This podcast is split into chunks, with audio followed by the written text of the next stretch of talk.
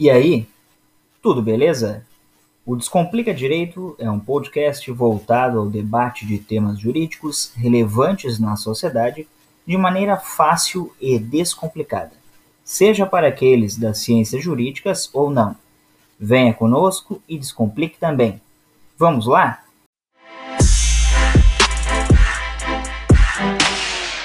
Boa noite, boa tarde, bom dia para quem for nos assistir numa posterior oportunidade. Hoje o assunto é de extrema relevância e não por acaso. Primeiro de abril, que é conhecido como o dia da mentira, o dia do engodo, também foi o primeiro dia após o golpe militar de 1964. Mais precisamente, no dia 31 de março de 1964. Algo que perdurou até meados da década de 80, depois a redemocratização, e hoje estamos aqui para comentar sobre isso, e nada melhor do que esse pesquisador, professor, que é o professor Celso Rodrigues.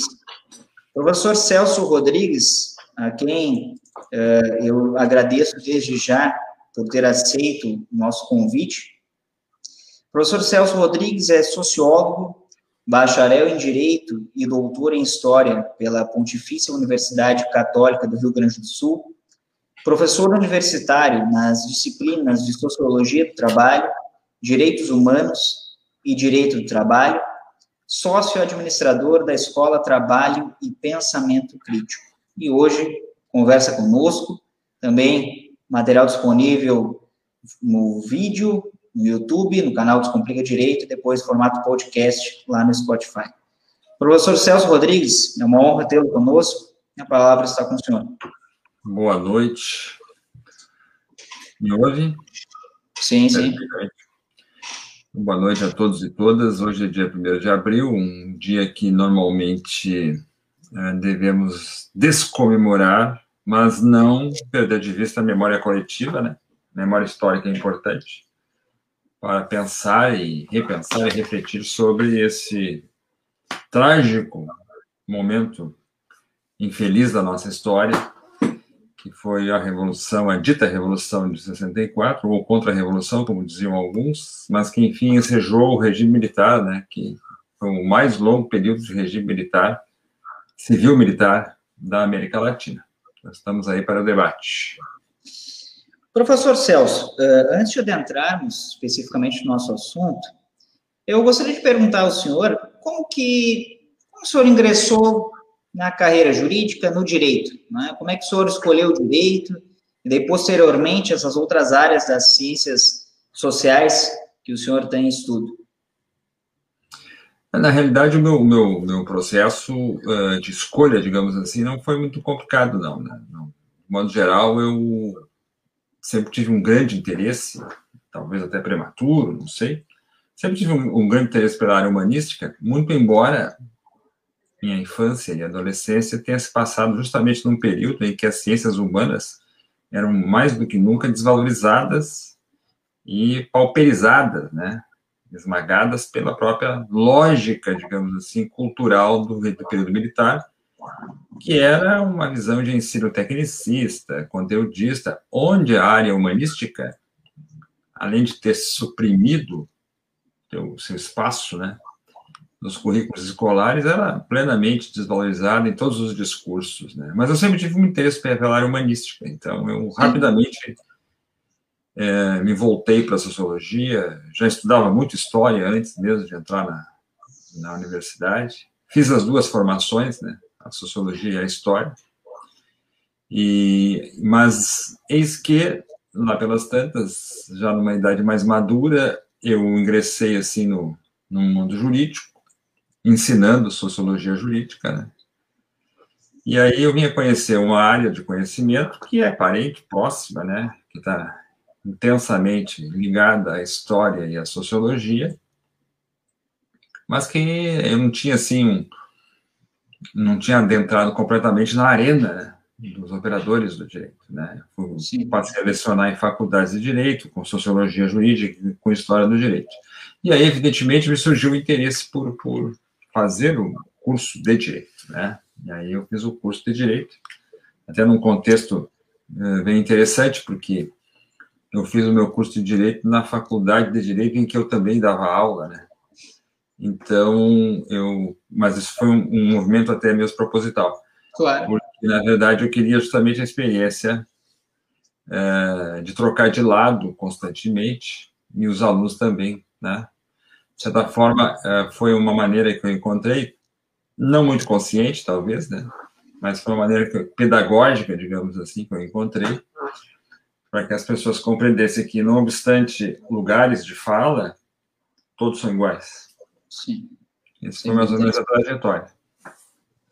E estamos aqui agora com essa experiência, me permite complementar, e agora estamos com essa experiência, de, eh, criamos uma escola, eu e um grupo de, de professores, criamos uma escola, que é a Escola Trabalho e Pensamento Crítico, que é uma escola voltada justamente para reflexão crítica uh, desses dois desse campo de saber que é as ciências jurídicas e sociais, né? porque eu sempre disse para os alunos da, nas minhas turmas de direito, que eles não iriam se formar em direito. Eles iam se formar em ciências jurídicas e sociais, que envolve um leque um pouco maior, né? Verdade. Esse é o nosso, nosso caminho, nossa experiência. Professor Celso, é, precisamente com relação é, a esse movimento né, que o senhor mencionou, eu coloquei lá no início também, para pontuar aqueles que não só não são ligados às ciências jurídicas, mas também que não viveram naquela época e sabem muito pouco, né? É, só escutam hoje, talvez, um ou outro lado comentando sobre isso.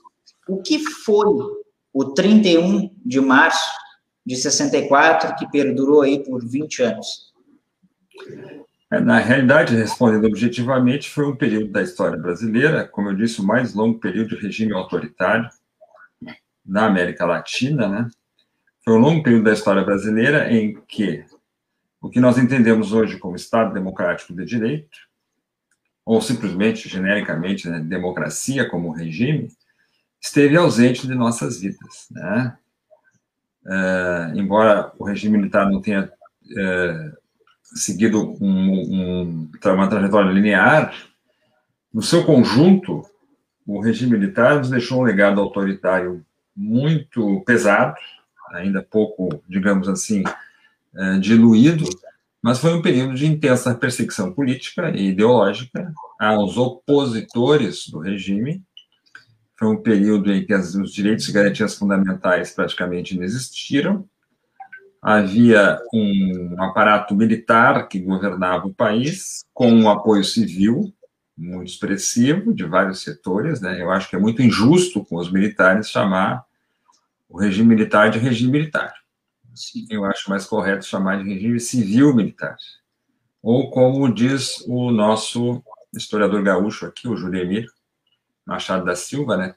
é, ele costumava, costuma chamar de regime civil militar midiático, né, porque teve um grande compromisso dos grandes grupos de mídia nesse processo de aliança é, entre um grupo militar, uma, um, um projeto de governo de país muito claramente definido, os interesses civis, representados principalmente no empresariado e dos latifundiários, vastas parcelas da classe média brasileira, que, por coincidência, também clamavam pelo fim da corrupção, é um mote tradicional na história do Brasil, né? Esse tema da corrupção. E, claro, o compromisso, o compromisso dos grandes setores de mídia, né? Como eu falei, a Globo teve um papel muito importante, mas não só a Globo, né? A grande imprensa, de um modo geral, foi, foi durante um período, pelo menos, foram forjaram essa essa aliança que, como eu disse, né, implantou no Brasil um regime de exceção, de repressão, de tortura, uma tortura praticada por agentes do Estado, né? É um regime que o poder executivo se sobrepunha completamente aos demais poderes, no cotidiano da vida dos cidadãos, os direitos e as garantias fundamentais não eram respeitados, né? Em muitos sentidos, isso persiste ainda hoje. Podemos falar disso depois também. Uhum. Mas esse, assim, esse em conjunto é o pacote que representou esse, esse regime no Brasil.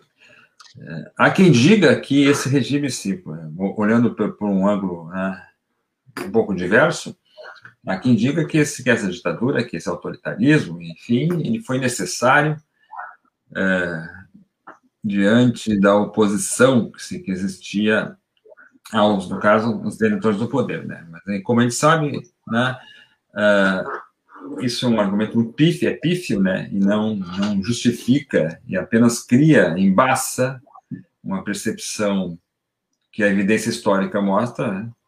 que é essa que eu descrevi antes, né? Um regime de exceção que trouxe uma ditadura em que os membros do Estado praticavam uma repressão sistemática, né? mas não uniforme, dos opositores políticos no Brasil.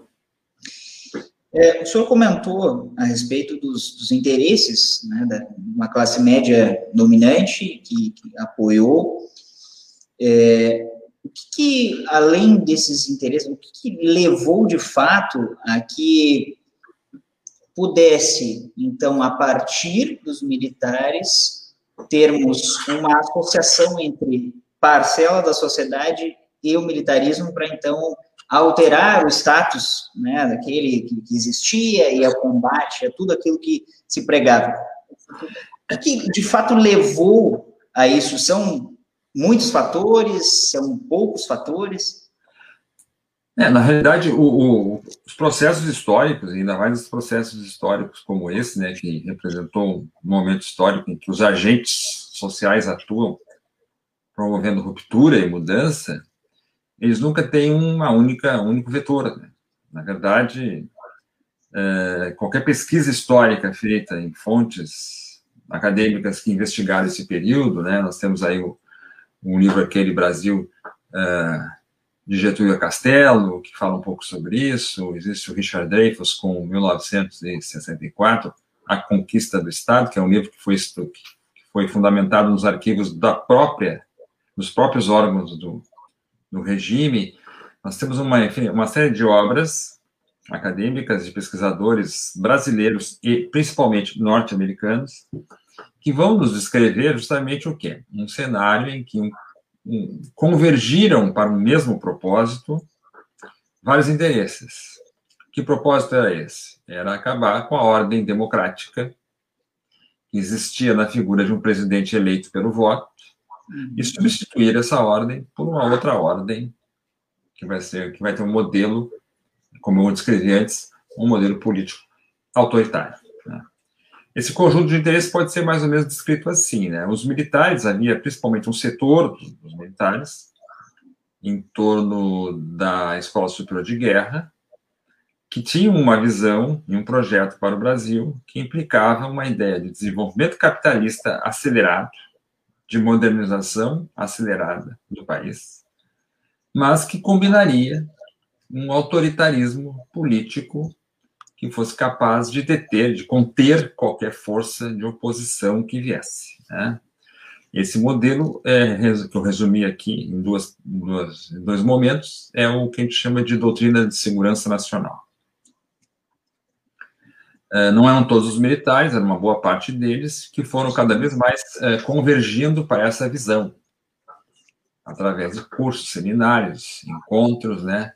Esse grupo mantinha uma estreita ligação com as forças militares norte-americanas, porque essa ideia de doutrina de segurança nacional é uma doutrina que foi importada do Pentágono e que não só o oficialado brasileiro compartilhava, como militares chilenos, uruguais, argentinos também partilhavam mais ou menos desse mesmo projeto. Então, esse, esse xerox, vamos dizer assim, da doutrina de segurança nacional, ele passava pelos quartéis, era ensinado, discutido, debatido, ou seja, era uma ideologia, né?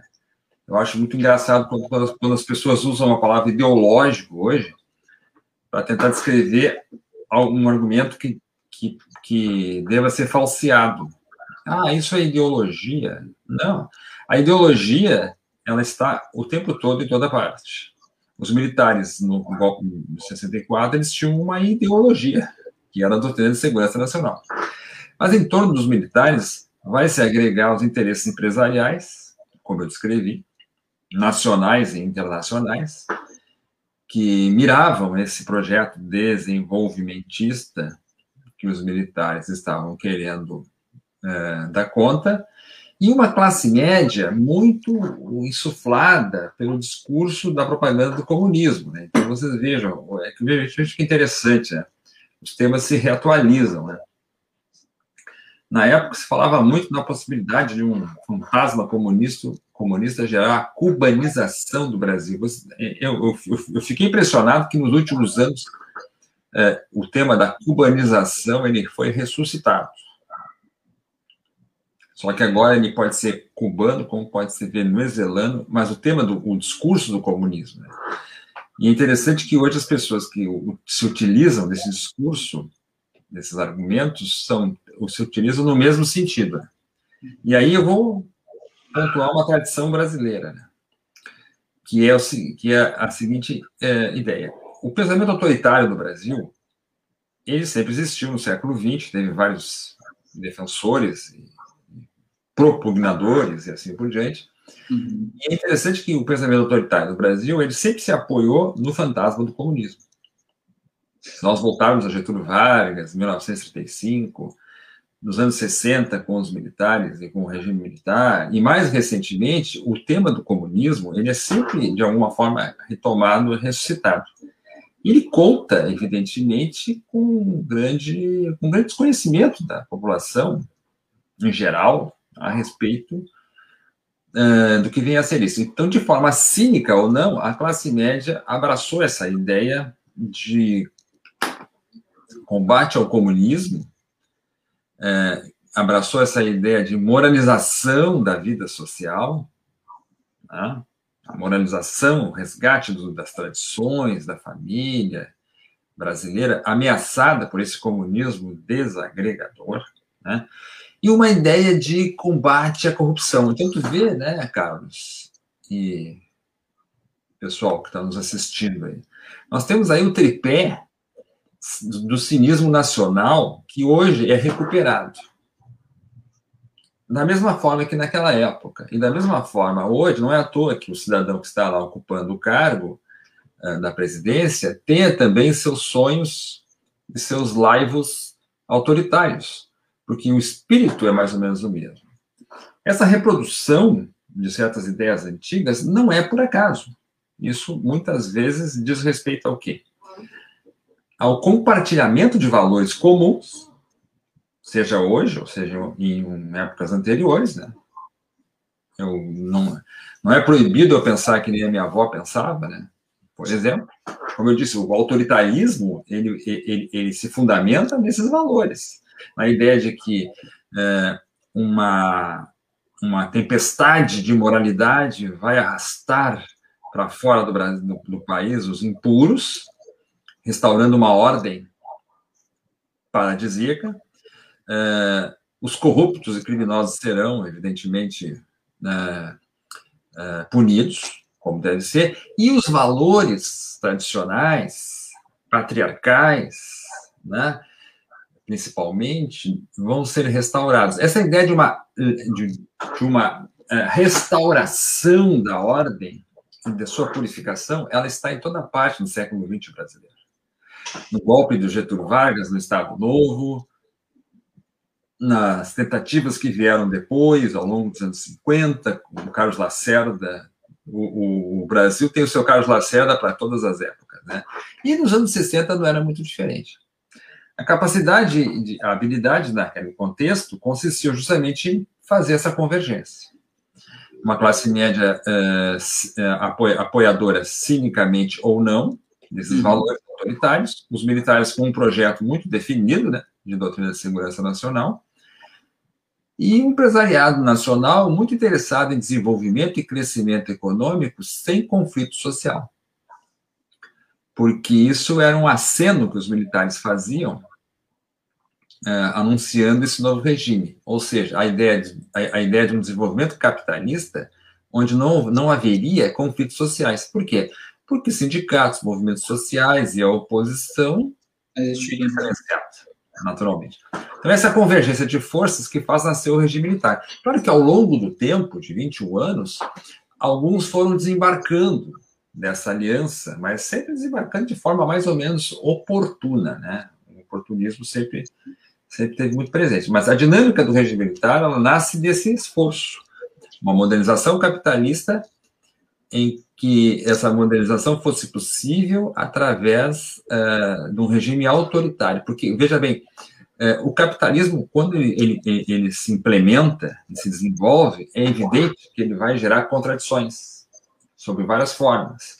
O desenvolvimento desigual, o arroxo de salários, pressões inflacionárias, e tudo isso vai ensejar conflito social. Uhum. Numa democracia, esses conflitos sociais são incompreendidos como normais, são enfrentados, há uma disputa política dentro de um conjunto de regras institucionais, como tu bem sabes, né? É um conhecedor da ciência política, sabe. Agora, num regime autoritário, nós não, não, não teremos esse problema. Tanto é que o Brasil, e aí vem um outro mito, né? O Brasil foi um país que não teve um desenvolvimento econômico no regime militar, como algumas pessoas adoram dizer por aí. Né? Que é o espetáculo do crescimento. É, o espetáculo do crescimento. Né?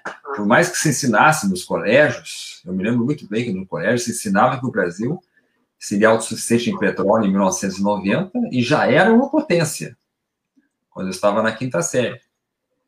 Só que a gente caminhava na rua, olhava para o lado, né? E a gente via a miséria, a fome. Eu me lembro que deu, eu me lembro que deu um surto de meningite no país.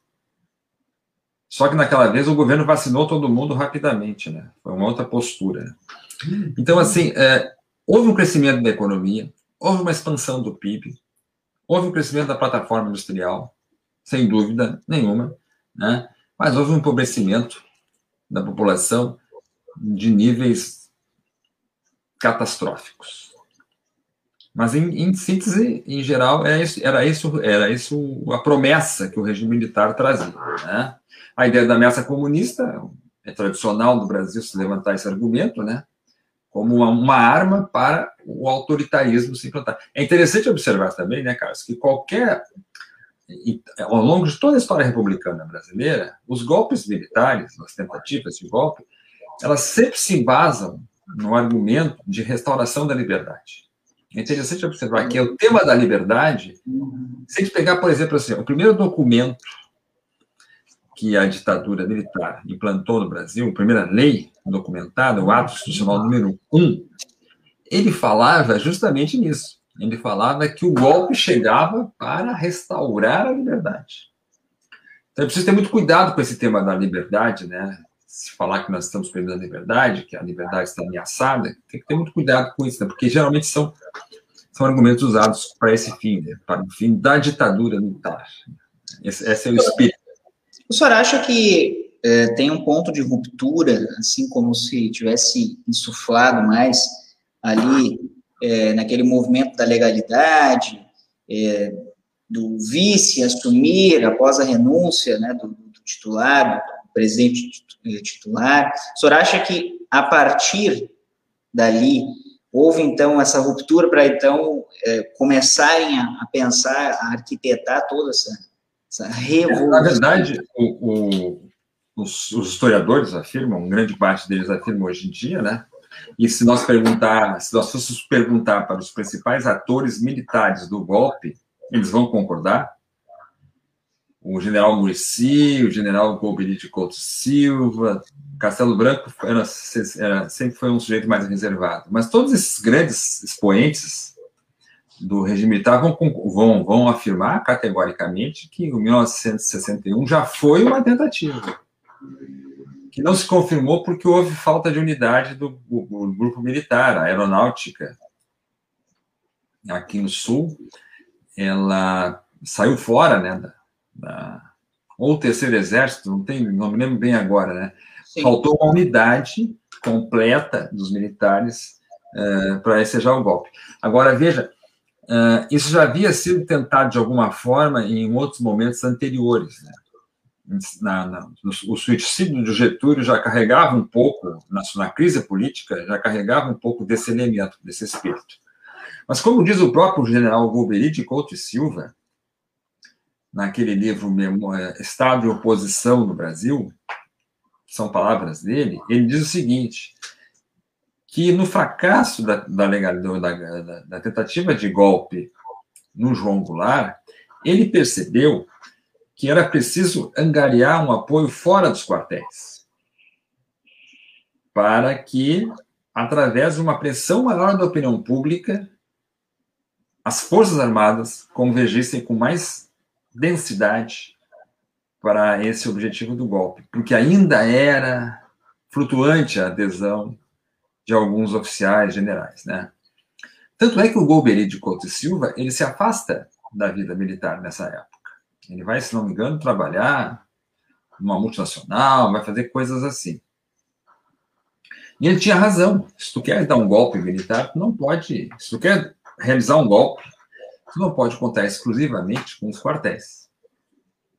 Tu precisa que a opinião pública, de um modo geral, legitime esse golpe, apoie esse golpe de alguma maneira.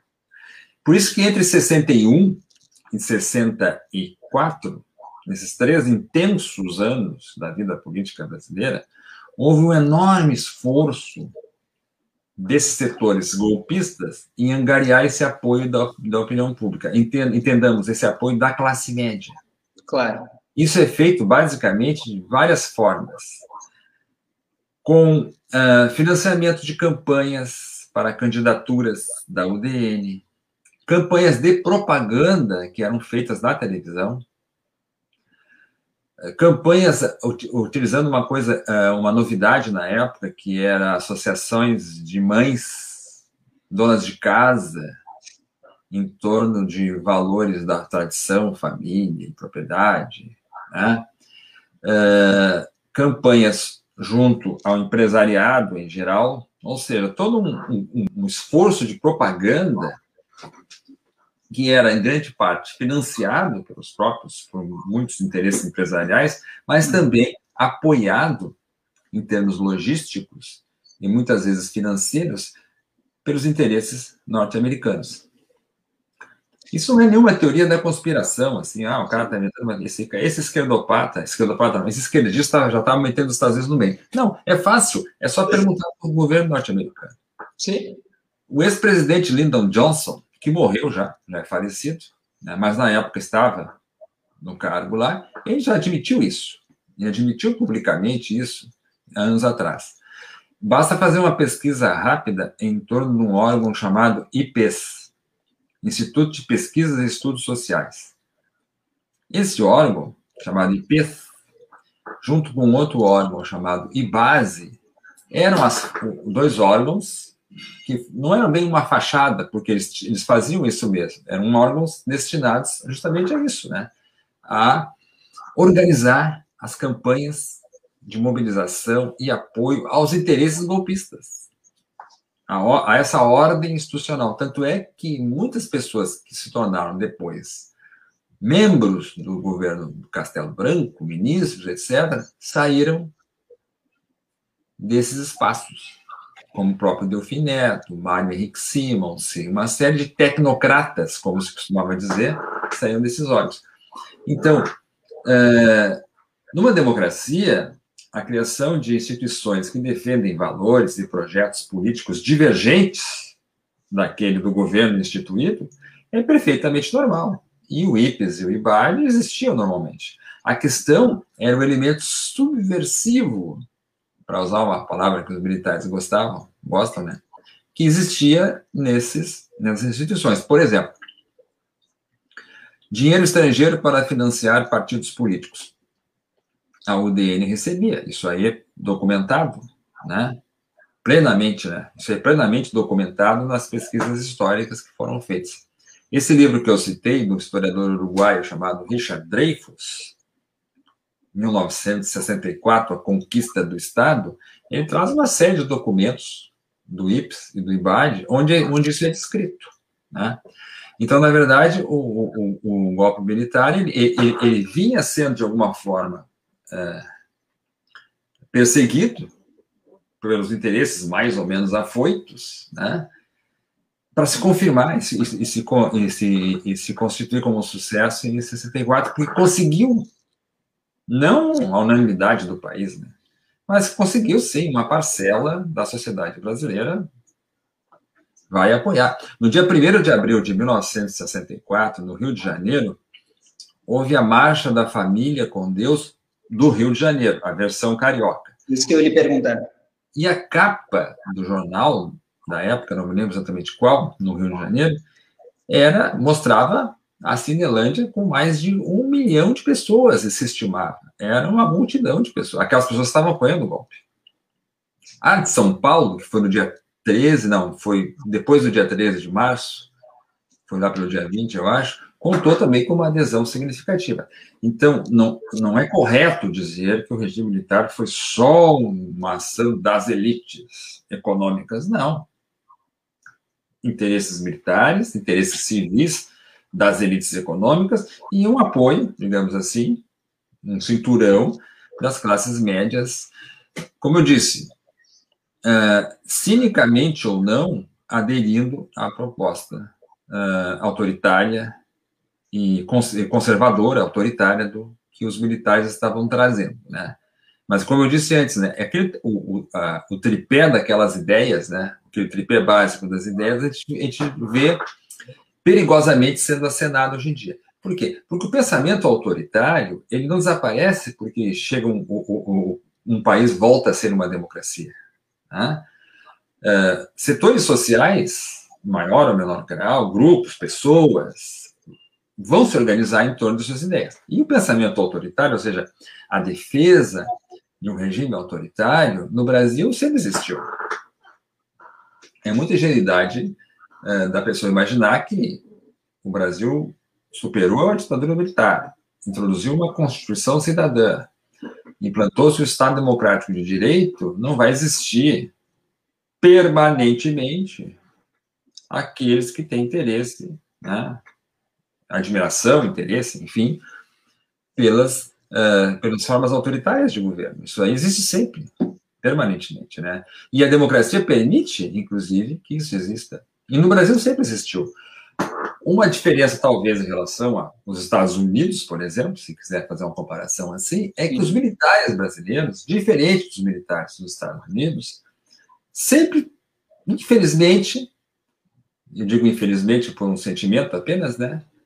capitanearam essas tentativas autoritárias. O, o, as Forças Armadas no Brasil, notadamente o Exército, infelizmente, tem uma longa tradição de adesão às formas autoritárias de regime.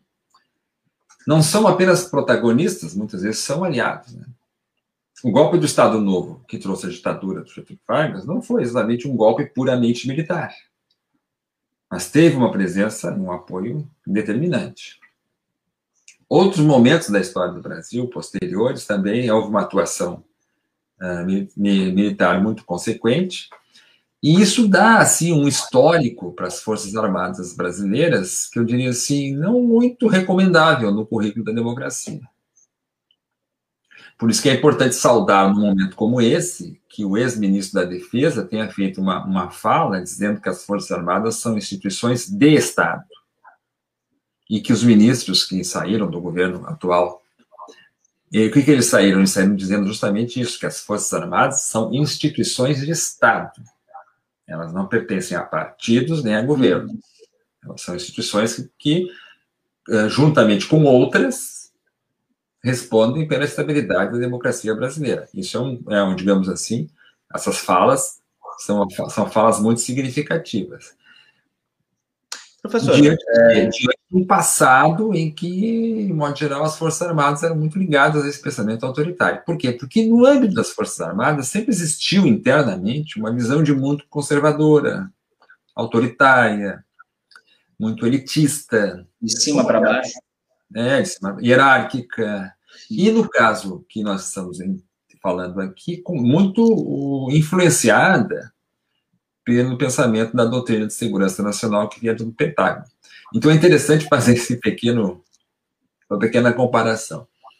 O governo João Goulart e o contexto e os movimentos sociais da época, de esquerda, eram acusados de representar o comunismo no Brasil.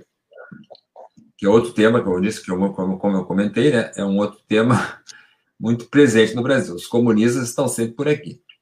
Agora, veja, as Forças Armadas eram, eram uh, poderosamente influenciadas pelo pensamento da doutrina de segurança nacional norte-americana. Então aí não há problema. Sim. Né? O problema são as ideias estrangeiras comunistas, mas as ideias estrangeiras vindas do Washington não tem problema. Né? É porque me parece que é sempre aquele complexo que um outro é, pesquisador menciona, que é o complexo de vira-lata. Né? Então, é, muito se, se discute, o senhor que é dessa, desse ramo né, de, de estudo, sabe que, me, é, dependendo de quem vem, parece que é melhor. Então, é, sempre essa forma elitista, né, trazendo o pensamento norte-americano. E agora, um outro ponto que eu lhe pergunto, e que também acho que é uma dúvida de muitas pessoas.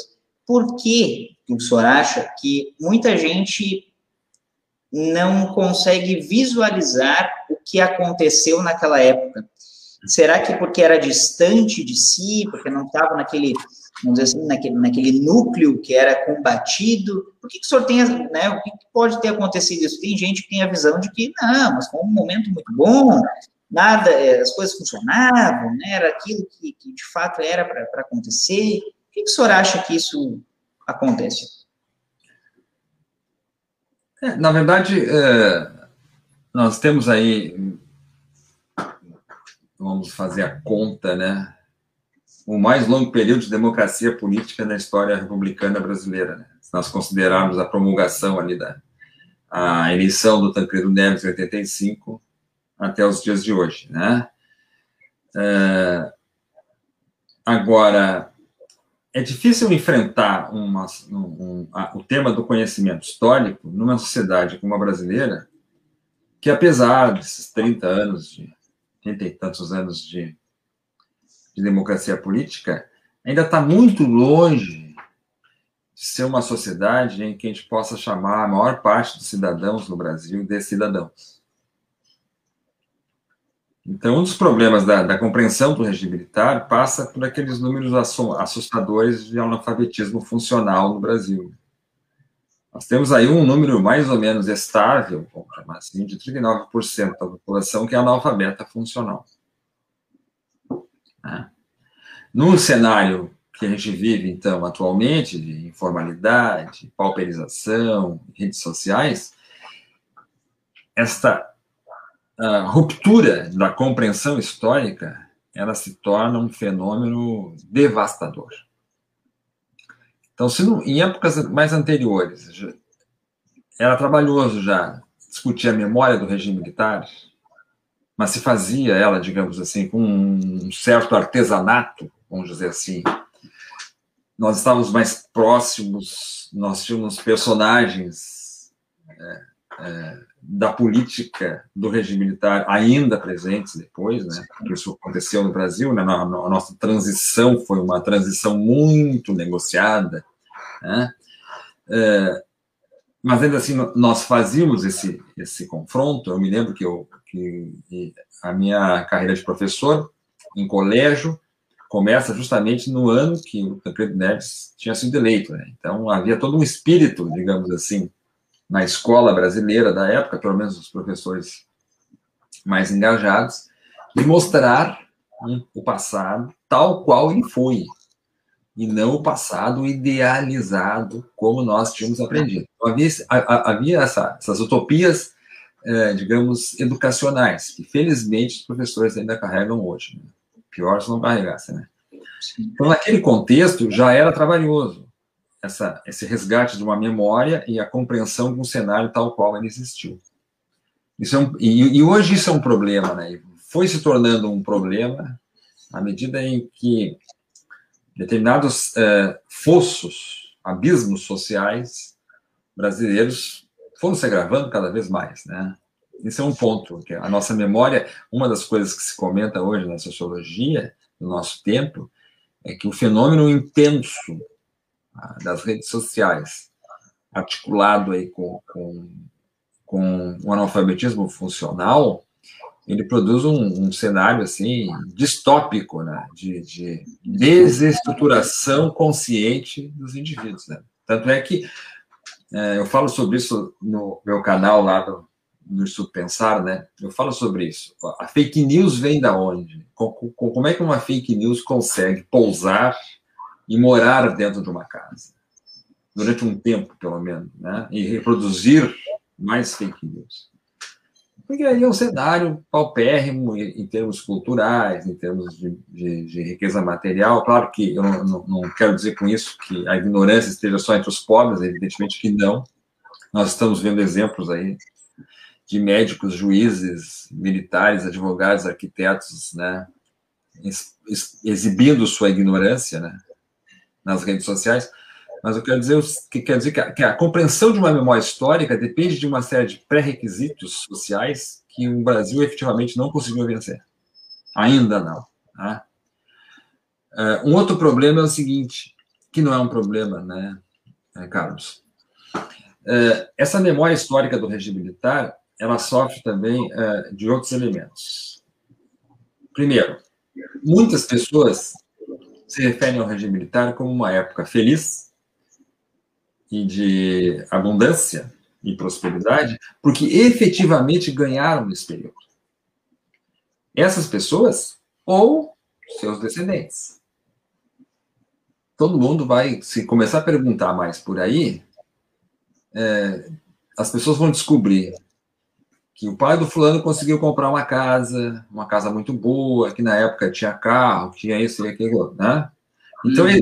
essa comparação entre um passado idílico, muito melhor do que um presente, né, e que efetivamente diz respeito a certos grupos sociais no regime militar, ele é verdadeiro. Realmente, houve um período na história do regime militar, que coincide mais ou menos ali com o milagre econômico, em que a classe média da época ingressou no mercado de consumo, passou a ter cartão de crédito, passou a adquirir bens de consumo duráveis, televisor a cores, a primeira transmissão em 1969 no Brasil. Quer dizer, há toda um, um, uma introdução no mercado de consumo que se dá pelo regime, na época do regime militar para essas famílias.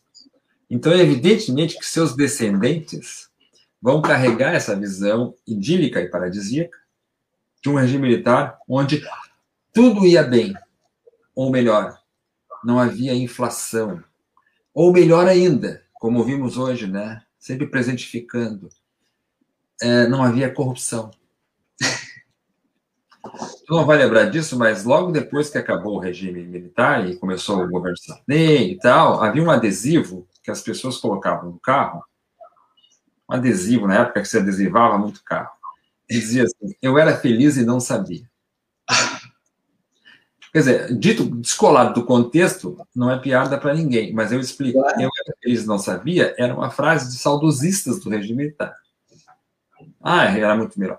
Então, é, é, é, a, a, ideia de uma nostalgia, de, de, um paraíso idílico nessa nostalgia.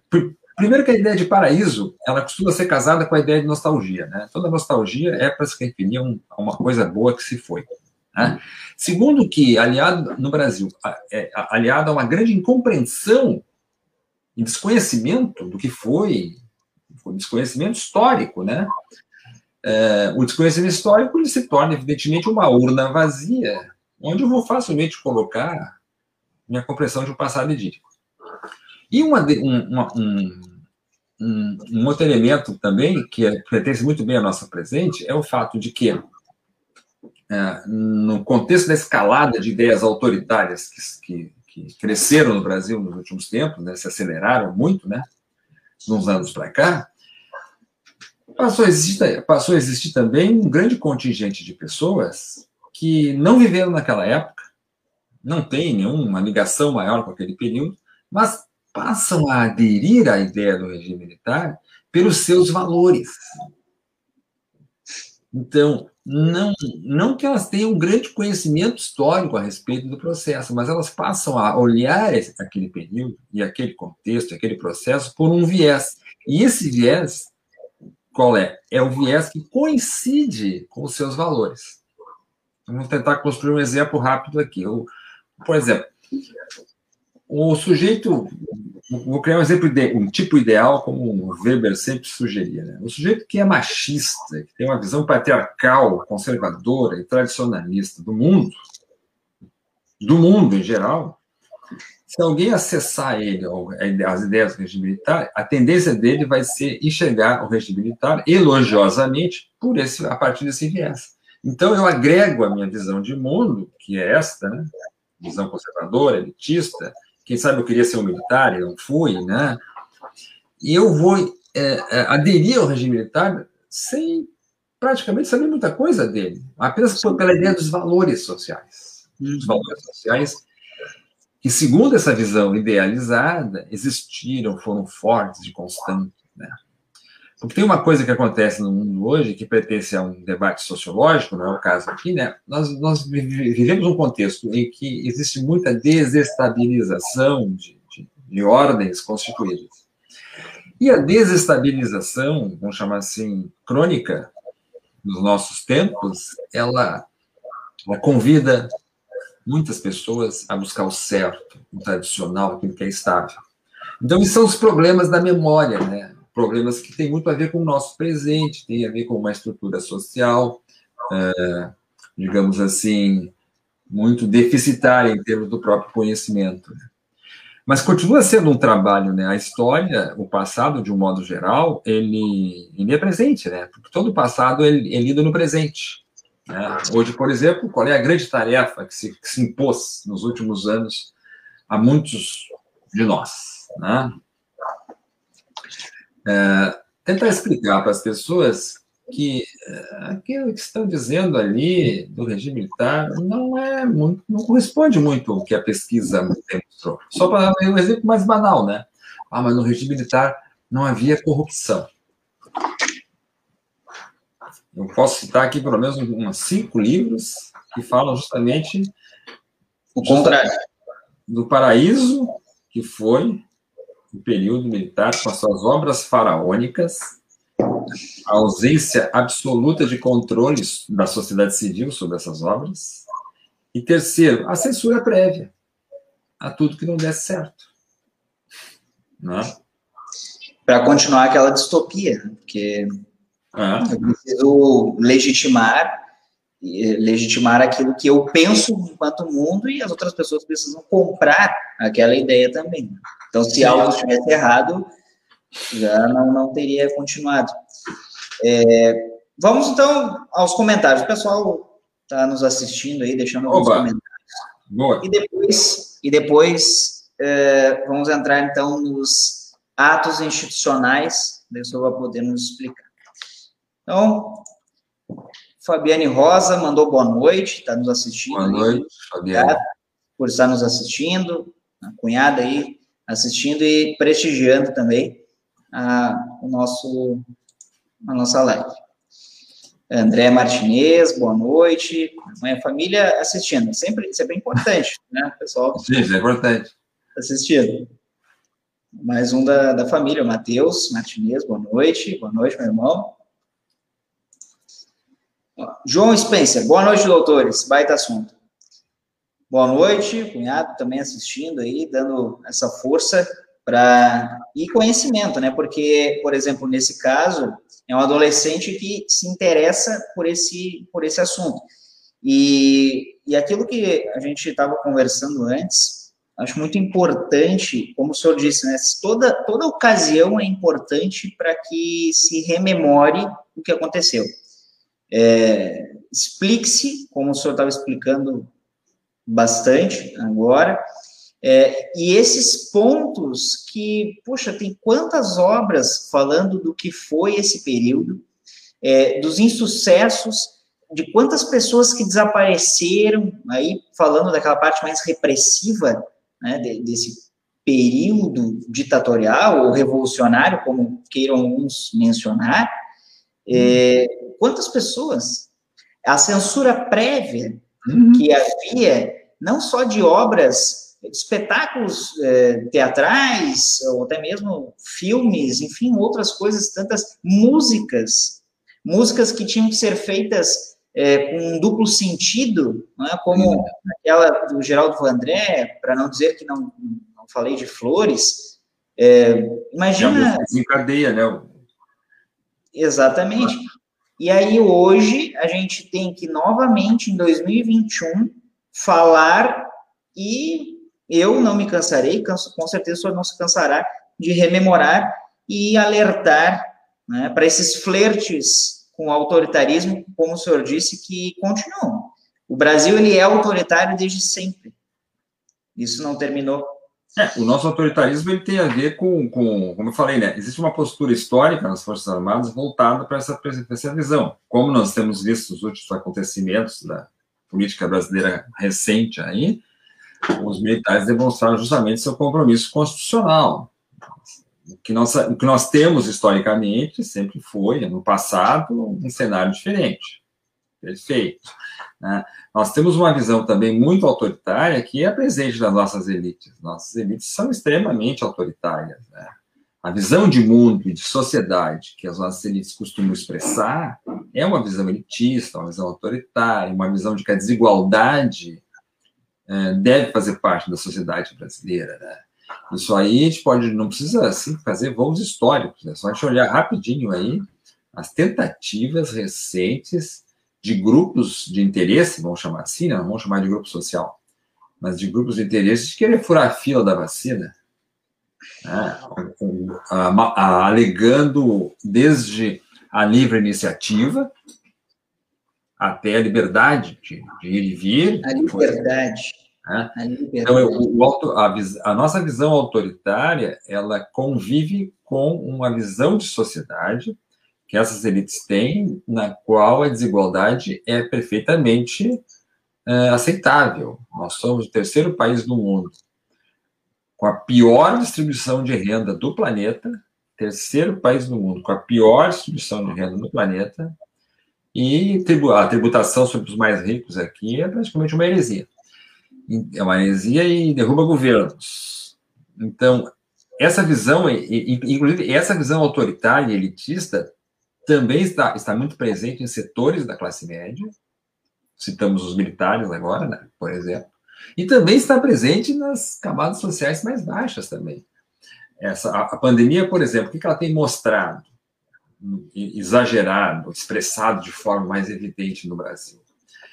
uh, a pouca urdidura que a sociedade brasileira tem, a pouca percepção do espaço público, a, a, a, a parca percepção do brasileiro e da brasileira de que eles pertencem a uma sociedade. Aquela história, não, tem que me preocupar com o outro também, né? Bom, numa sociedade onde essa visão do social, a visão do espaço público, a visão do bem comum, ela, ela é muito fraca, é muito, muito tênue. A tendência é a visão hierárquica de mundo, uns maiores, outros menores, os, os, os modernos, os atrasados, os bonitos e os feios, os lentos e os rápidos. Essa visão hierárquica, essa visão, digamos assim, robesiana, ela tende a predominar.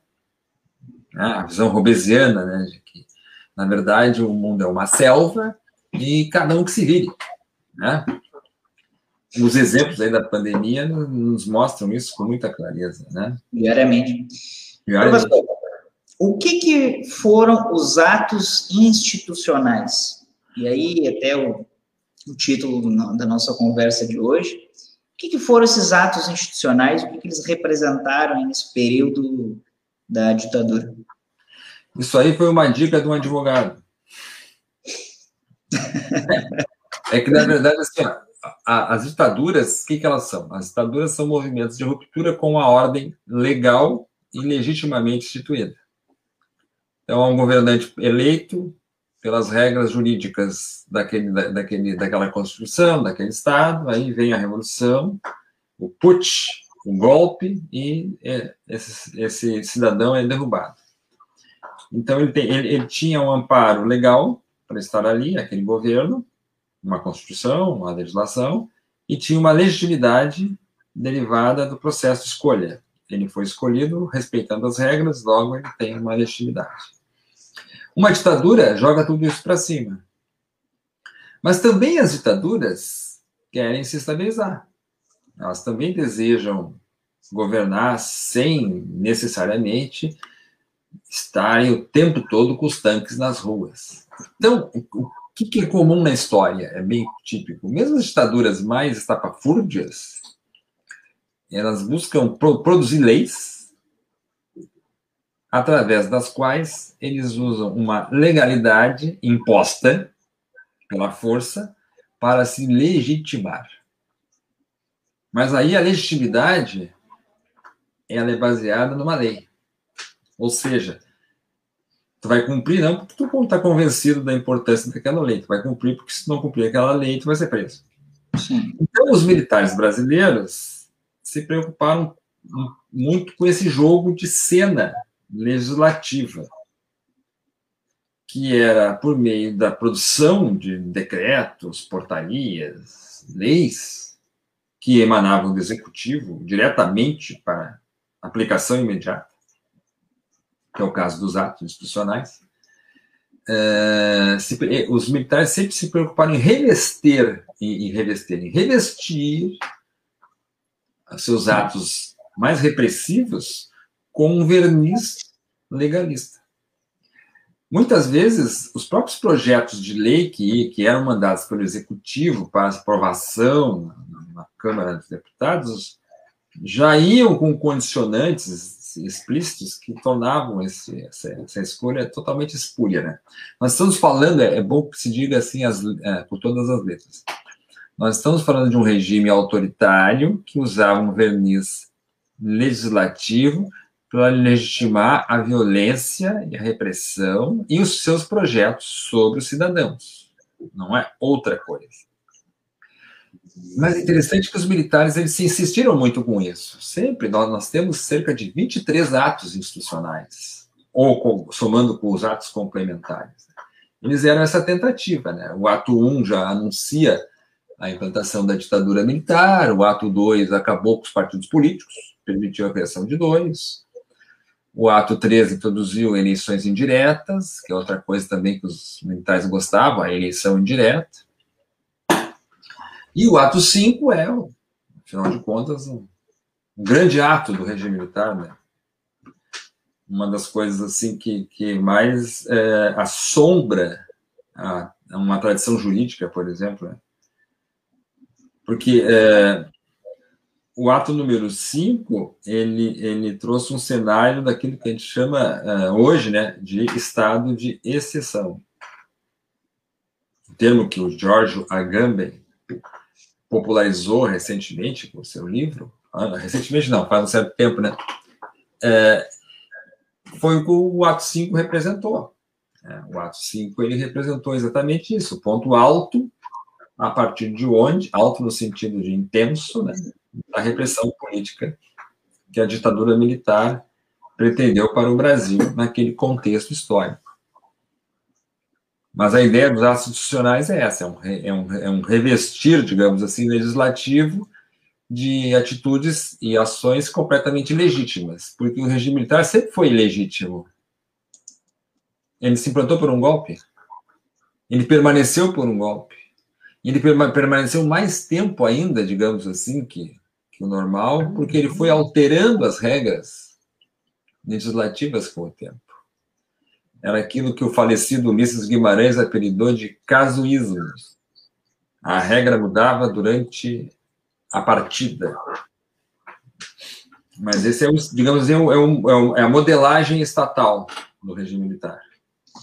E por que que, se foi algo tão perverso e que muitos já estudaram sobre isso, sejam juristas, sejam sociólogos é, e outros, historiadores, isso é alertar que foi um dos atos mais repressivos e mais absurdos né, de todo esse período, embora todos os outros, mas tão absurdo, cassação, é, como o senhor disse, é, de mandatos de, de de deputados, recesso do Congresso forçado, é, proibição é, de habeas corpus, enfim.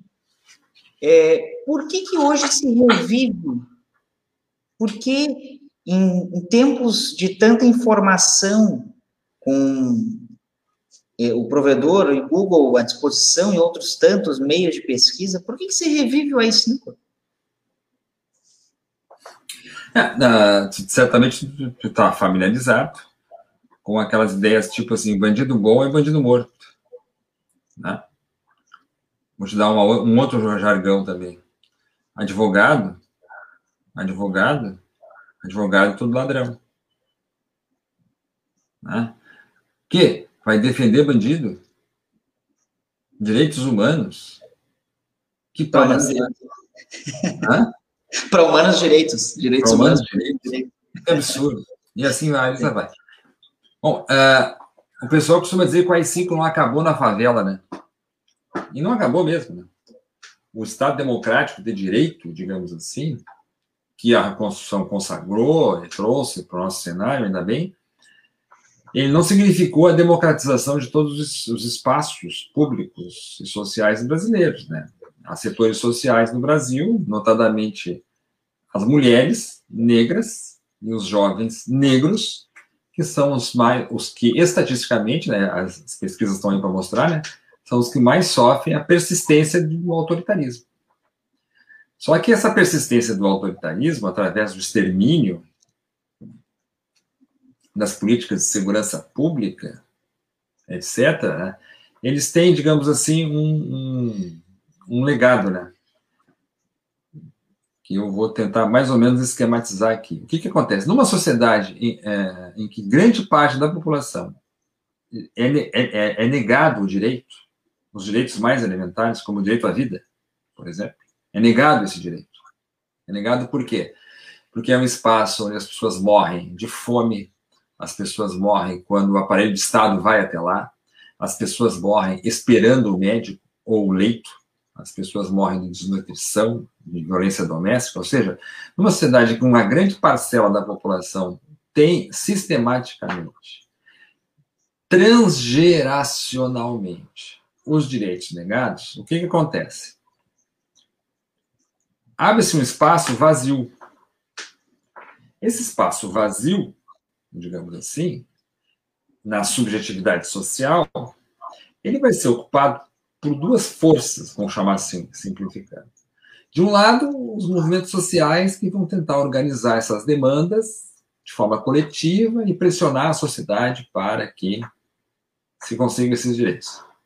Aí nós temos as ONGs de diversos formatos e tamanhos atuantes nessa área. Mas também vai passar a existir nesse espaço uma persistência de valores autoritários, que vão, por exemplo, se confirmar na adesão ao crime, né, como uma solução autoritária de seus problemas, ou simplesmente com a crença de que é, condutas autoritárias são a chancela através da qual a gente pode conseguir alguma coisa. Por isso que o pensamento autoritário, ele persiste, não, ele não persiste, como eu falei antes, ele não, ele não é um fenômeno que pertence só às elites, porque elas têm interesses econômicos para preservar, ou porque elas não querem que o morro desça, como diz o samba aquele, né? Ah, para não deixar o morro descer. Não, não. A persistência de valores autoritários vai, vai descer a pirâmide social também. Estará nas classes médias, pelo seu perfil já autoritário, mas vai estar presente em outras camadas da população que vão defender também. Vão defender o, o policial, ex-policial militar, matador lá na periferia, vão defender a ideia do juiz que prende todo mundo por qualquer coisa, e vão defenestrar um advogado que está ali defendendo os direitos e garantias. Ah, mas a pessoa se volta então contra si mesma, ela é, é, é, ela está propugnando pelo, por, um, por, um, autoritarismo que vai lhe tirar os direitos. Mas não seria isso um tiro no pé? Sim, se ela soubesse do que, que nós estamos falando. Ela soubesse que nós estamos falando de direitos. Por isso que falar Estado Democrático de Direito, defender Estado Democrático de Direito hoje no Brasil, num contexto como, como o atual que tu descrevesse, é extremamente válido. É verdade. Sim, nós temos que defender. Mas a gente não pode perder de vista que existe uma parcela da população que não tem nem direito básico. Então, como é que eu vou ter um defensor dos direitos se a ele lhe é negado os direitos? Então, a persistência de, de, de uma visão autoritária, a persistência da ideia de que uh, nós devemos entregar, delegar o poder a um grande mandatário que vai nos livrar da corrupção, que vai nos salvar, que vai nos devolver para o paraíso que foi perdido, esses valores continuam aí. Por quê? Justamente por quê? Porque não existe uma socialização do direito. Se uma sociedade, idealmente, né, se numa sociedade as pessoas têm uma, uma, uma um, um, amplo espectro da população, tem uma compreensão maior de direitos e de deveres, vamos chamar assim, simplesmente, né? A cultura uh, em relação à cultura dessa sociedade, em relação às soluções políticas, não será autoritária. Ela não vai se voltar para uma visão autoritária. A gente pode ver, por exemplo, que até mesmo Trump não conseguiu persistir. As pessoas apostaram. Nos Estados Unidos, por exemplo, houve uma aposta num modelo que a gente pode ter muitas críticas, um modelo bipartidário, viciado, etc., mas não foi a solução autoritária de um pseudo de um pseudo ditador que venceu. Por quê? Porque ainda persiste nos Estados Unidos, com todos os problemas e senões que a gente possa fazer aqui, uma compreensão de valor das instituições. Agora, no Brasil, esse esse processo ele não se configurou, por mais que a gente tenha uma constituição que tem direitos fundamentais, e tem o artigo 5 e assim por diante. Né? Não sei se eu me fiz claro, porque esse tema ele é um tema é, muito complexo, que na verdade nunca foi enfrentado né, pela sociedade. Porque, assim, ó, por exemplo, é, vamos falar de acesso à justiça. Né? Acesso à justiça. E eu não, não, quando eu falo em acesso à justiça, estou falando assim que, que todo e qualquer cidadão tenha um acesso à justiça como serviço público como água, por exemplo, como lixo. Ó, por exemplo, o lixo aqui em casa, ele passa três vezes por semana. Religiosamente, segunda, quarta e sexta. Show de bola. Perfeito. Imagina se a justiça funcionasse assim. Segunda, quarta e sexta, tu vai lá e acessa a justiça. Fala com o defensor público ou vai com o teu advogado acessa uma audiência, tem o teu direito acessado, não para ganhar o direito, mas para exercê-lo. Tu imagina que o, o que o conhecimento do conhecimento banal, cotidiano, é, faria com essa sociedade? Ela, ela, ela ia parar de pensar, por exemplo, que um capitão do exército é uma pessoa melhor que outra. Mas o brasileiro acha isso, ele acha que juiz. Ele, o brasileiro comum, ele acha que o cara que tem diploma já é melhor. Aí ele se espanta quando ouve dizer, mas esse militar fez isso, mas esse advogado fez aquilo. Então, a persistência desses valores é, autoritários e hierárquicos numa sociedade tem a ver com a dificuldade dessa sociedade de incorporar e introjetar os direitos. Mas não é culpa dela. Né? Esse sujeito está acostumado. Ele sai de casa e vê um corpo estendido no chão, na esquina. Ele pega um ônibus lotado, e no rádio ele vai ouvindo que nós temos que fazer isolamento social na pandemia. Ele vai trabalhar, provavelmente, sem carteira assinada, informal, precário, alguma coisa assim. Né? Ou seja, o cotidiano do brasileiro é um sistemático processo de negação de direitos. Então, aderir a outras lideranças de outra natureza, inclusive religiosas, autoritárias, carismáticas, como diz o grande Max Weber, é muito fácil. Então, essa é uma tarefa que, no... que, a nossa democracia não enfrentou ao longo do tempo. Então, de quando em quando, esses autoritarismos, que estão sempre aí, eles, eles, eles, eles voltam à tona. Né? E na nossa, na nossa conjuntura atual, esse autoritarismo, que sempre esteve aí, mas de alguma, por uma série de razões estava, digamos assim, nos bastidores, ele recuperou um, um, um espaço, né? E por uma série de fatores, redes sociais, etc, etc, esse, esse autoritarismo emergiu para fazer essa digamos, disputa. Tem um termo que se usa muito hoje que é disputa de narrativa, né? Disputa de narrativa. Mas é verdade, não. É, ele faz sentido, porque na verdade eu, eu fico espantado com meus colegas às vezes que dizem assim: ah, mas tu viu só, aquele sujeito lá defende a ditadura. Sim, ele sempre esteve lá. Sim. Só que agora ele, por uma série de razões, ele, essas pessoas. Tem coragem de se mostrar, né? Vamos dizer assim. Mostrar. Na, na, a gente vive uma época assim que existe todo um discurso lacrador, né? Mas a, o, o, fato é que a nossa cultura democrática, vamos usar assim essa expressão, ela é, ela é ainda muito frágil. Muito frágil. E isso é culpa de quem?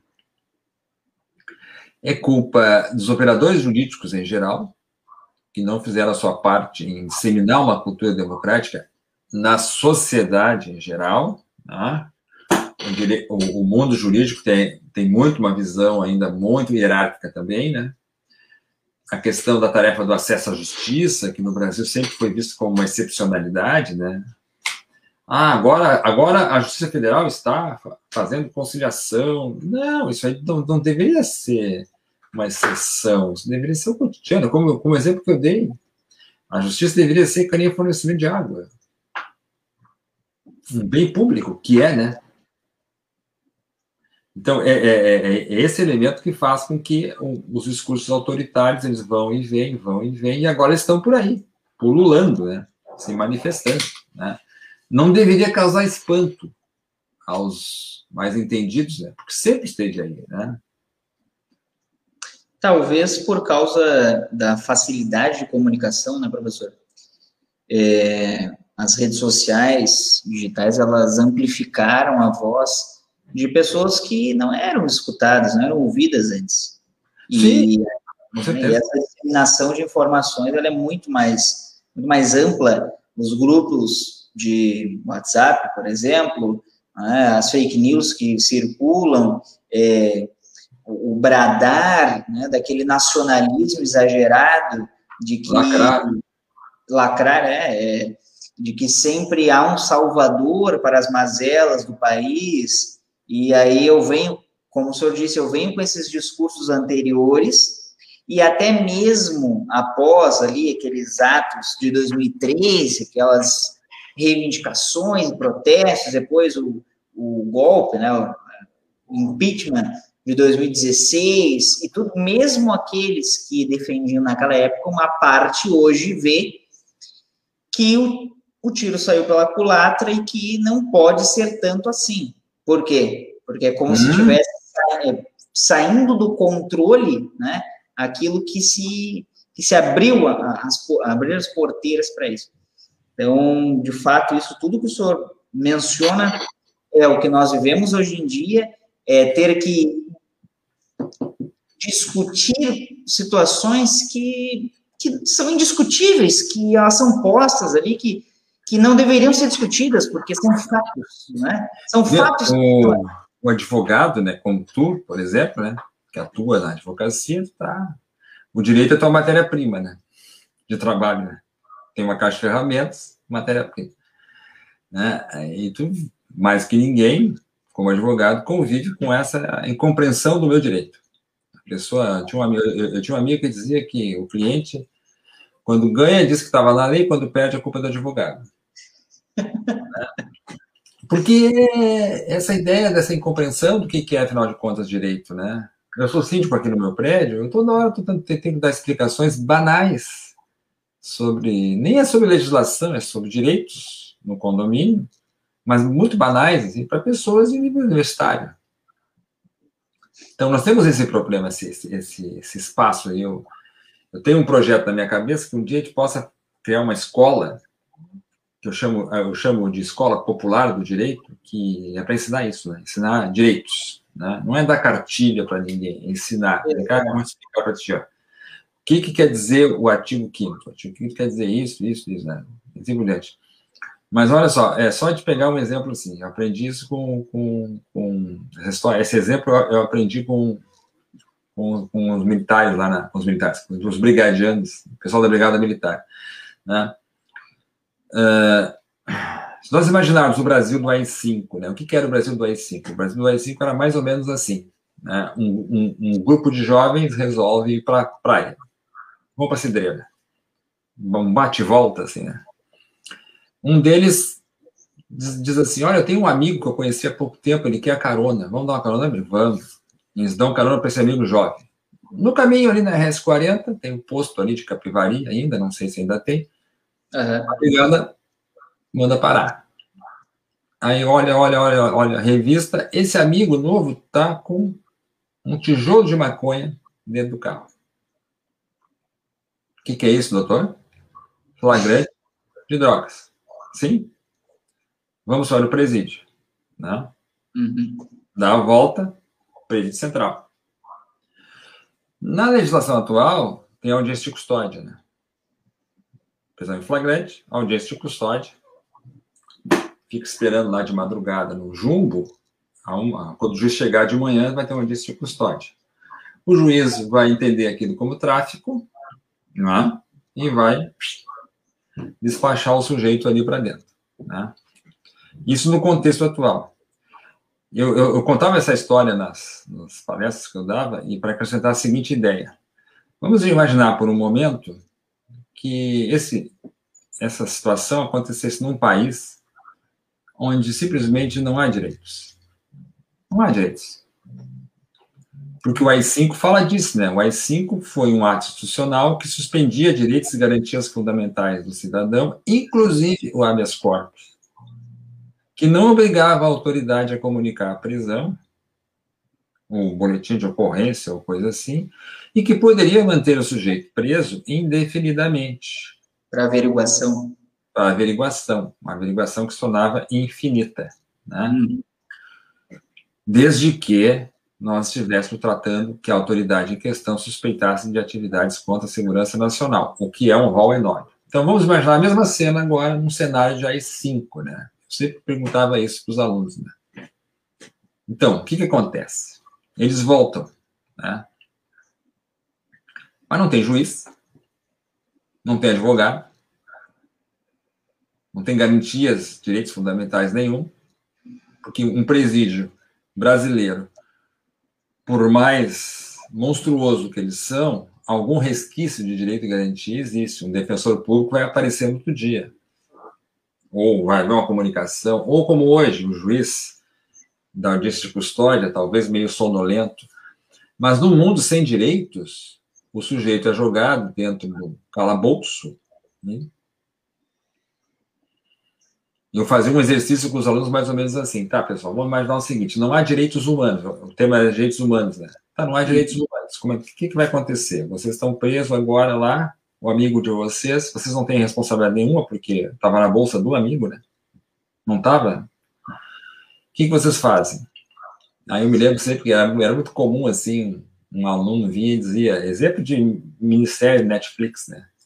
Aí eu, eu ligava para o meu advogado. Digo, não, pera. Nós combinamos agora aqui, nós combinamos que nesse país, nesse, mundo aí que eu estou descrevendo, não há direitos. Então tu não vai poder ligar. Não é cinco também não. Mas tá, eu vou dar uma chance para vocês, eu vou dar para vocês um direito. Só você tem um direito só, que você pode escolher. Vocês estão lá no Polícia Central, nesse país sem direitos, vocês têm um direito. Aí o cara dizia, ah, vou ligar para um advogado. Eu, tá. Liga para o teu advogado. Tu tem a opção de defensor público, tá? Ah, mas nesse país não tem direito. Liga para o teu advogado. Aí tu vai dizer para o teu advogado assim, tô preso. E ele vai dizer, olha, não tem direito a habeas corpus. Por exemplo. Mas vamos supor que tem esse direito. Aí o advogado vai dizer, olha, vai custar tanto. Quem da população brasileira tem condições de ter acesso a um advogado? Vai esperar o defensor público, né? Isso aí leva, em média, o defensor público fala contigo na audiência de custódia, mas no processo vai levar um mês, dois meses. Então, o AI-5, ele, ele, ele, instaurou, ele instaurou no Brasil um estado de exceção, que eu acho que às vezes as pessoas não têm muito essa noção. Né? Mesmo as pessoas de classe média, com desconhecimento do direito até, elas acreditam que que isso não vai acontecer com elas. Ah, exatamente, esse é o. Porque, não é, porque é, é, aquela visão, de novo, aquela visão do não social né, que o brasileiro tem. Né? O brasileiro não pertence a uma sociedade. Né? O brasileiro pertence ao que? A uma ilha, um núcleo familiar do WhatsApp. Né? Ele acredita sempre que. que o Brasil, mas isso, isso é uma não compreensão de vida societária. Sim. Ele acredita que, que, é, que aquilo que acontece com o outro jamais acontecerá com ele, porque ele é, de alguma forma, é, é, intocável. Intocável a isso. Né? A Covid-19 é a mesma coisa. É a mesma coisa, exatamente. E, mas uh, tanto é que a primeira, uma das coisas que o brasileiro costuma fazer, assim, eu estou sendo genérico, mas enfim, né, é se aproximar de um poderoso, né? O brasileiro mais fragilizado, ele procura sempre ter uh, a proximidade de um poderoso. Pode ser o dono do açougue, pode ser um amigo policial, pode ser o parente juiz, ele sempre quer estar perto, porque ele acha que não vai acontecer com ele. Então, quando a força do Estado cai sobre ele, Aí que ele começa, então, a ter uma noção, que é falar de direitos. Porque as pessoas, quando defendem é, essa, essa, esses mantras, que são, evidentemente, um legado do regime militar também, né? Esses mantras tipo bandido bom e bandido morto, elas supõem, na visão delas, que existem dois, dois mundos, não uma sociedade, dois mundos. O mundo dela e um outro mundo né? É a lógica do condomínio, como diz o, o, o psicanalista aquele, o Christian Dunker, né? É, é, nós trabalhamos assim muito com uma lógica de condomínio. Aqui, no, no, meus amigos de churrasco, não acontece nada. No resto da sociedade, aqui não, não acontece. Então, quando eu digo assim, eu já tive esses embates muitas vezes. Olha, quando vocês defendem é, que não deve existir direitos, e etc, etc, etc, vocês estão dando um tiro no próprio pé. Só que alguns não sabem disso, simplesmente pela incompreensão do que, que vem a ser o próprio direito. Né? Ou por uma visão também elitista, né? Não, isso não vai me acontecer. Né? Mas Estou assim. Isso, né? Estou assim. Mas só para é, completar uma outra coisa antes que eu seja apedrejado, mas isso é importante dizer também, né? A questão do AI-5 é, é tu, tu me, me comentasse mais de uma vez que era importante enfatizar esse tema, né? ele ainda está aí, né? Porque nós ainda estamos falando ah, de espaços na sociedade brasileira que são estados de exceção. E as periferias são uma exceção brasileira, né? E sempre foram historicamente, né? Sempre foram exceção, exceção no sentido do não direito ali, né? De fato. Professor, é, para nós encerrarmos, olha, olha quanto tempo a gente está conversando e tanto, tanto para ser conversado, né, para ser debatido. Mas eu gostaria que, para um encaminhamento para o final, o senhor desse uma, uma mensagem final, fizesse um comentário final a respeito disso tudo, né, que o senhor é, aqui muito bem abordou, para que quem vai nos assistir ou quem vai nos escutar posteriormente fique registrado né, a importância desse tema. Pois é. Uh, então, a primeira coisa assim, que, eu, que eu tenho a dizer é o seguinte: eu tenho um canal no YouTube chamado Estudo Pensar. Lá tem pelo menos uns dois cursos. Tem, tem pelo menos dois cursos rápidos lá. Uh, um, cursos que eu, que eu montei com, com, esse propósito mesmo que vai ao encontro da tua pergunta. Um deles é um curso para nós entendermos o que é opinião e o que é conhecimento. Né? Eu não estou dando minha opinião aqui, eu estou usando meu conhecimento. Por quê? Porque eu estudei um monte de livro, fiz pesquisa na área, pesquisei, uh, estudei uma série de obras, e não estou dizendo isso para querer parecer mais que ninguém, né? Mas apenas para dizer que eu não estou dando uma opinião do que eu acho, do que eu penso, ou do que meu pai disse para mim um dia antes de morrer. Aliás, meu pai gostava muito do regime militar, ele achava que tortura era um método de investigação, por exemplo. Meu pai era policial. Puxa, e naquela época? E batia em, batia em ladrão direto, e ele achava que isso era normal. Estou dizendo isso só para mostrar a diferença entre opinião e conhecimento. Né? Sim. Estou certo, estou errado? Pode me contrariar, me questionar, me perguntar, mas com argumentos, não com opinião do tio do WhatsApp, ou com aquela ideia do eu disse, eu vi, não sei aonde, né? Sim. Em aula, eu sempre digo isso. O aluno fala alguma coisa, eu digo, beleza, qual é a fonte? Ah, eu acho isso. Não, tudo bem, tu acha, mas então tu faz o seguinte, tu estuda e pesquisa mais para que o teu acho passe a ser certeza. Tá? Mas por enquanto é só opinião. Verdade. Mas lá tem dois cursinhos sobre isso. Um curso fala sobre essa diferença entre opinião e conhecimento. Eu vejo muita gente interessada em entender melhor algumas coisas, numa época em que tem diversas versões sobre as coisas.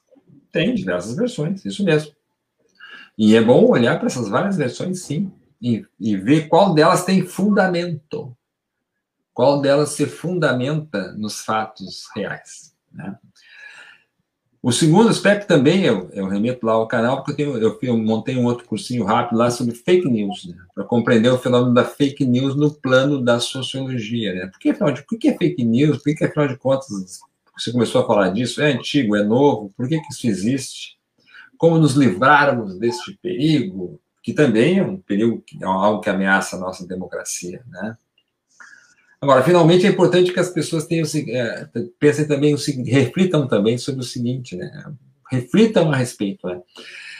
A nossa ideia de democracia, como eu disse, ela, ela é culturalmente bastante porosa, né? Rarefeita, né? Tem a ver com o nosso nossa ignorância social a respeito disso. E isso leva as pessoas a acreditar, por exemplo, que liberdade individual é fazer o que se quer quando se quer, o tempo que quiser. Essa confusão que existe entre liberdade individual e não limites dessa liberdade é, um, é uma das muitas confusões que as pessoas fazem a respeito do que vem a ser democracia. A democracia não é um regime político onde as pessoas fazem o que querem. Absolutamente não. Ela é o um regime no qual as pessoas convivem com a diferença com a alteridade e com a disputa política dentro de determinadas regras. Tanto é que na democracia não se pode fazer o que se quer e não se pode Sim. dizer o que se quer. Eu, por exemplo, dizer que vou a, atacar as próprias instituições de forma violenta e ameaçadora, isso fere a lei, inclusive a Lei de Segurança Nacional. Isso é importante que a gente tenha essa ideia, né? Que a democracia é, na verdade, um regime político no qual nós atuamos por meio das instituições em conjunto de regras. E essas regras existem não é porque o Estado é opressor e monstruoso. Essas regras existem para que a sociedade, nós, em suma, nos, possamos nos proteger dos abusos do Estado. Então, antes de pensar em modelos de governantes salvadores, autoritários, antes de querer que a polícia mate todos os bandidos por aí, nós temos que pensar que a democracia é um, é um conjunto de regras que visa justamente né, garantir o funcionamento da vida social. E não, e, e, e principalmente num, sociedade como a nossa, que tem um viés autoritário muito presente, visa principalmente limitar o próprio Estado, para que não ultrapasse lá o nosso, nosso livrinho, que é a Constituição. Esse é o nosso espírito. Importante também né, é buscar conhecimento. Isso é sempre constantemente. Mas não buscar conhecimento no grupo do WhatsApp da família, né? Porque ali na família a gente não pode dizer que o tio está errado, né? A gente tem que achar que ele está certo. Então, buscar conhecimento fora da bolha. Aqui, por exemplo, esse monte de livro. Verdade. É isso aí, meu garoto. Verdade. Professor, é, é um prazer tê-lo, ter estado com o senhor aqui, o senhor ter aceito o nosso convite para conversar durante esse longo período é, sobre esse assunto de extrema importância. É, esse 31 de março que passou ontem, conhecido como o dia que não acabou, né? É, o dia que não acabou o dia que não acabou, e, e hoje ainda é memorado, ele deve ser rechaçado, mas sempre com a memória ativa de que não pode voltar a acontecer. Né? Isso é muito importante. Então, a todos que nos assistiram, forte abraço. Não se esqueçam de se inscrever lá no canal Professor Celso Rodrigues, Instituto Pensar lá no YouTube, como também no Descomplica Direito, tanto no YouTube quanto no formato podcast lá no Spotify. Descomplica todos... Direito é um bom nome. Descomplica Direito. Tem que descomplicar. Direito. A todos um forte abraço e até mais. Um abraço. Valeu.